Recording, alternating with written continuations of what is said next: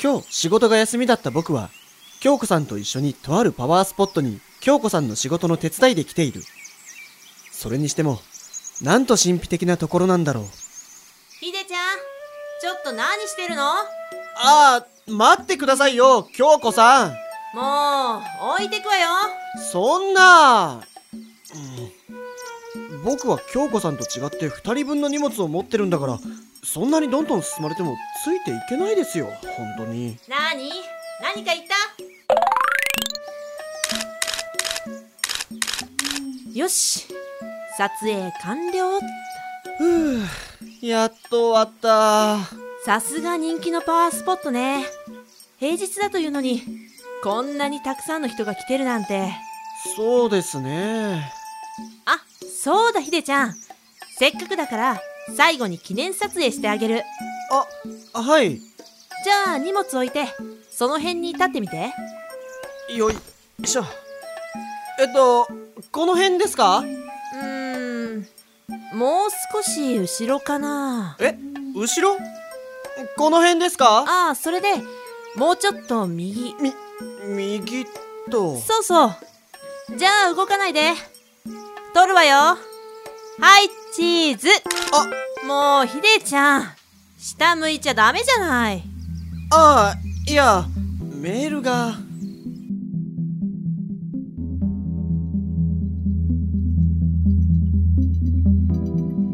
ここは、すべてのバランスが崩れた、恐るべき世界なのです。このポッドキャストの世界の中では、あなたの耳はあなたの体を離れて、この不思議な時間の中に入っていくのです。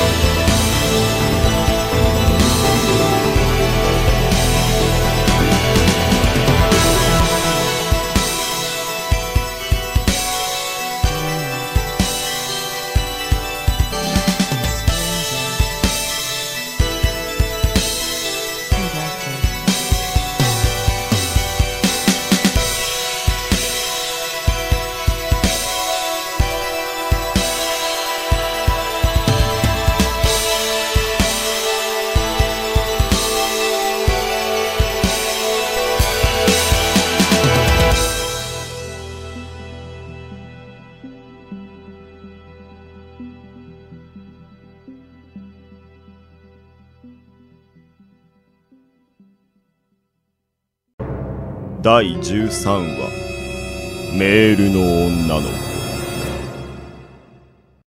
数日後ここは京子のマンションはい。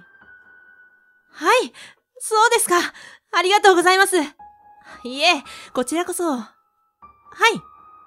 はい。わかりました。それでは失礼します。いやー、さすが花崎さんですね。いい仕事してますよ。だって、やったねそれじゃあとりあえず、祝杯祝杯っと。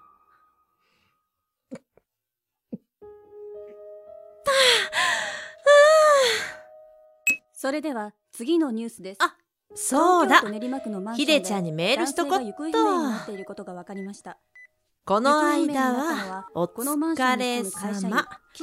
今34クライアントから連絡があって、とても喜んでもらえました。これも、ひでちゃんのおかげです。ギャラが出たらごちそうす。るね、と。これでよし。何らかの事件に巻き込まれた可能性もあるとみてあれ？この人、どこかで見たような。うーん、どこで見たんだろその頃 FM 秋葉では。あ、京子さんからだ。なになにおおどうしたんだ？小林。携帯見ながらニヤニヤして。あ、明智先輩。いや、この前、京子さんの臨時アシスタントをした仕事がうまくいったみたいで、今度、ご馳走してくれるそうなんですよ。へえそうなのか。それで最近は携帯ばっかりいじってたってわけか。えあー、それは。いえいえそれは違いますよ明智先輩。小林先輩は少し前に偶然知り合った女の子と秋メールのやり取りをしてるんですよ。えへえそそうなのか小林。あー、はい。まあいろいろと相談相手になってあげてるみたいですよあのね、秋吉さん。だって本当のことじゃないですかうん、まあ、そうだけど。小林女の子に優しいのは構わないが仕事中なんだからまほどほどになはい。そして翌日、京子は、なぜ自分がニュースで見た行方不明の男の顔に見覚えがあるのかが気になり、この男が働いていたという職場にやってきた。あの、すみません。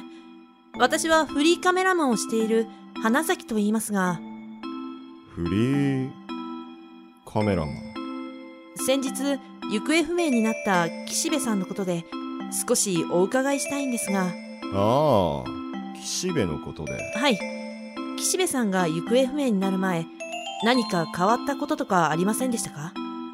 うーん。警察の人にも話しましたが、特に。そうですか。そして、はいりゅうちゃん？京子かどうしたんだ？実は、昨日ニュースでやってた行方不明事件のことを、ちょっと調べてるのよ。行方不明事件？あああれか。でもなんで京子があの事件を？それが、あの行方不明になった人の顔、どこかで見たことがあるのよ。うーん。どこかでね。ああ、どこだったかははっきりとは覚えてないんだけど、でも確かに、で俺にどうしてほしいんだ？それは、今一応その人が働いていた職場の人に話を聞くことができたんだけど、何も手がかりがなくて、それで、それで？いやー、りゅうちゃんなら何か手がかりになるようなことを調べられるんじゃないかって。あのなそんなことは警察に任せておけばいいじゃないか。悪いが今忙しいんだ。じゃあなちょっと、りゅうちゃん？もう、りゅうちゃんのケチ京子は、ひとまず、自宅マンションに戻ってきた。はあ、気にしてる私がおかしいのかな？ああ、でも何か気になるのよね。とりあえず、事件の続報が出てないか、ネットのニュースでも見て、ん？これは、別の行方不明事件？え、え？そ、そんな、どういうこと？この行方不明になった人の顔も、どこかで、うーん。い、もしもし。京子か。あ、りゅうちゃん？何か用なの？忙しいんじゃなかったっけ？まあそう怒るなって。手がかりになるかどうかわからないが一つ分かったことがあったぞ。え？どうやら行方不明になる少し前に有給を取ってあるパワースポットに行ってたらしい。パワースポット？ああそうだ。それがなんとこの前お前と小林が撮影で行った場所と同じだったんだ。本当なの？でもりゅうちゃん、そんなことよく調べたわね。まあそれはだな俺が昔そうか。もしかしたら。ありがとう、りゅうちゃん。じゃあねあおい京子人の話を最後まで聞けあのパワースポットで会ったのなら、もしかしたら写真に写ってるかも。あ、あった。これだわ。でも、これって。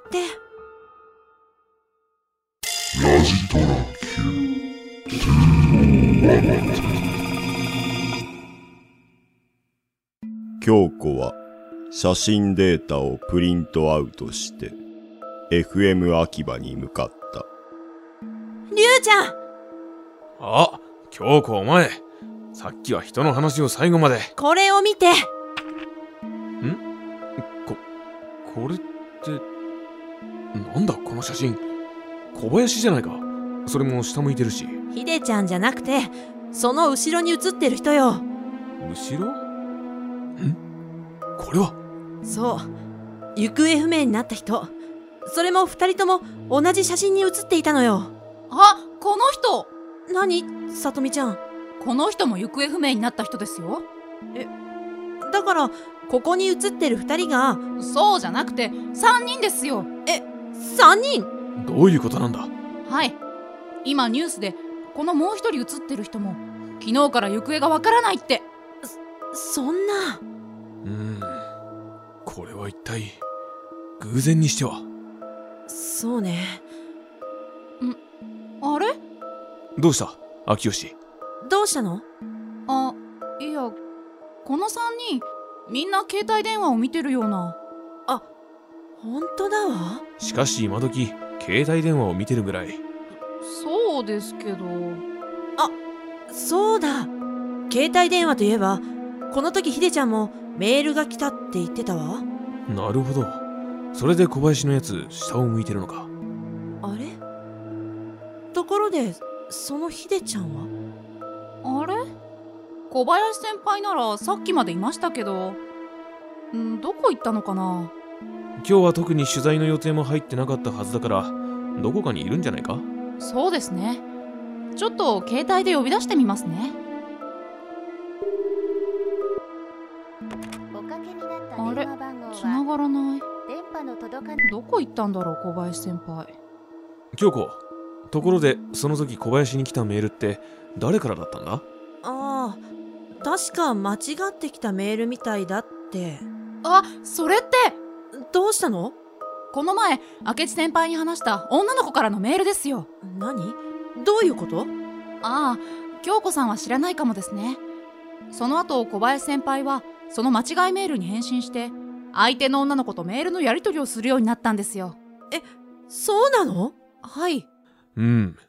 少し整理しよう。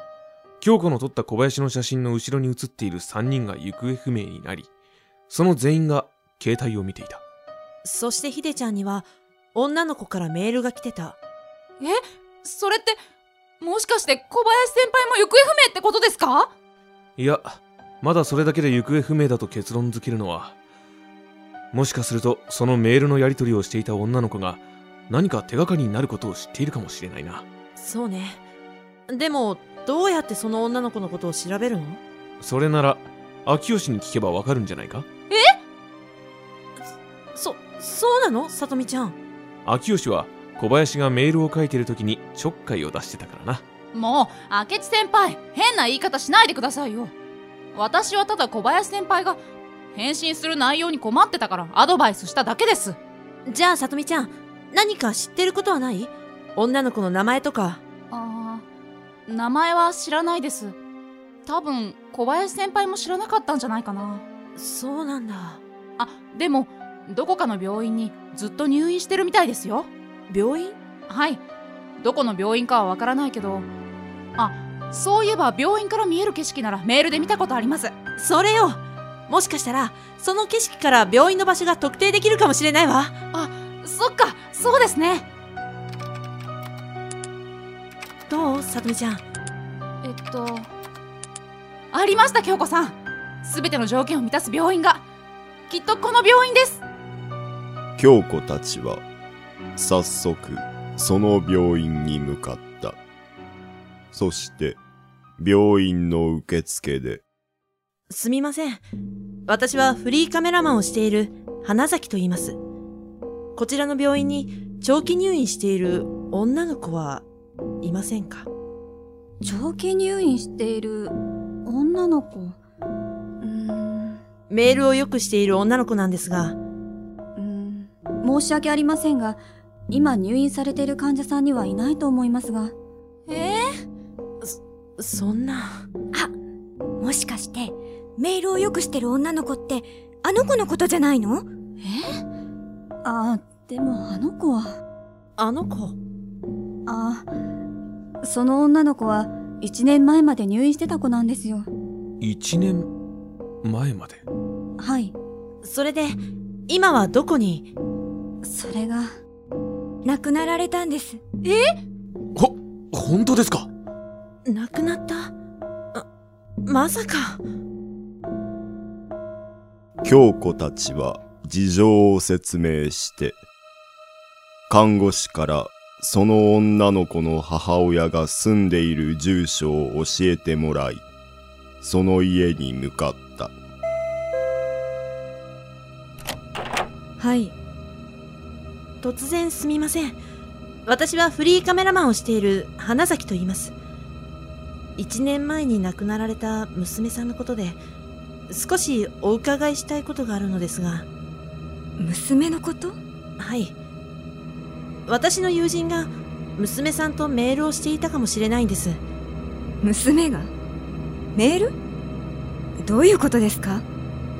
京子は今までのいきさつを母親に説明した。そんな、まさか。それに娘が書いてたメールは、一通も送信されてないはずです。一通も送信されてない？どういうことですか？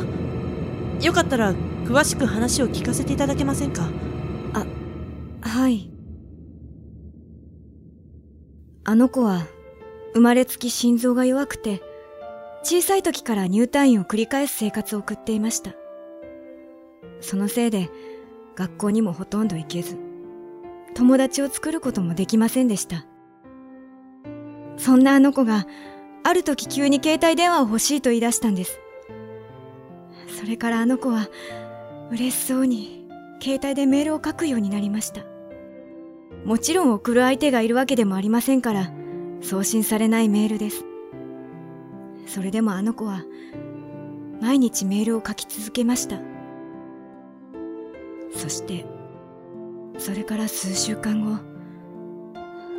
あの子は、静かに息を引き取りました。今思えば、あの子は自分の死が近づいていたことが分かってたのかもしれません。死ぬ前にメールを書くことで、少しでも思い出を、自分が生きていた証を作りたかったんじゃないかと思えたんです。だから、私にとって、その携帯はあの子の思い出がいっぱい詰まった形見だと思っています。だから今でも、その携帯電話を見ると、あの子が嬉しそうにメールを書いていた光景が目に浮かぶんです。そんなことが。そうでしたか？よかったら、その携帯電話を見せていただけませんか？はい。しばらくして、これがあの子の携帯電話です。お借りします。メールを見させてもらってもいいですか？はい。どうぞ。充電はしてありますので。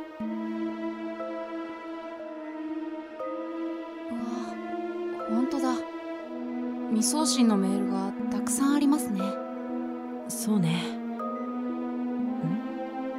京子さんどうしたんですか？受信ボックスにもメールがたくさんあるのよ。そんな、まさか、本当です。あ、このメールって、あ小林先輩からだそれだけじゃないわ。あの行方不明になった3人からのメールもあるわ。どういうことですか？この携帯は充電はしていましたが、ずっと電源は入れてませんでしたよ。本当ですか？見て、どうした？京子。ひでちゃんからの最後のメールを受信したのは、今日の昼頃。あそれって小林先輩がいなくなった時間じゃないですか？京子メールには何て書いてある？と、え？どうした？じゃあ、これから会いに行く。何？これから会いに行くって？ちょ、ちょっと待って。もしかしたら、やっぱり、何がやっぱりなんですか？見て、他の3人からの最後のメールも会いに行くで終わってるのよ。それじゃもしかして小林先輩はもう？秋吉。まだ。小林は。でも明智先輩。さとみちゃん、まだ諦めないで。京子さん。何か、何か方法があるはずよ。くそどうすればどうすればいいんだ？そうだわ。京子何か思いついたのか？ええ、もしかしたら、京子さん何してるんですか？返信よ。このひでちゃんから来た最後のメールに、会いに来ないでって返信するの。でも小林先輩の携帯はさっき何度コールしてもそうかもしかしたらこの携帯電話ならそう。この携帯電話は電源が入ってなくても、ひでちゃんたちのメールを受信していた。だから、もしかしたら、お願い、ひでちゃんに、ひでちゃんに届いて。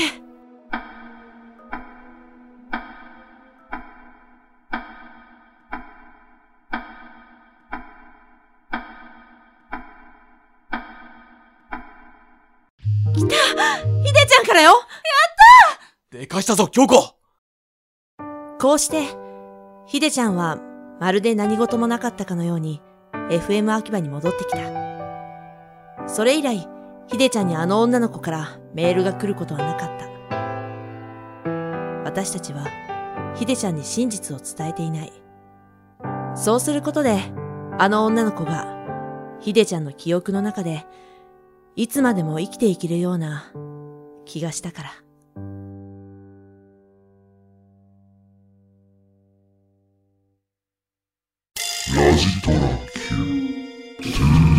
moment.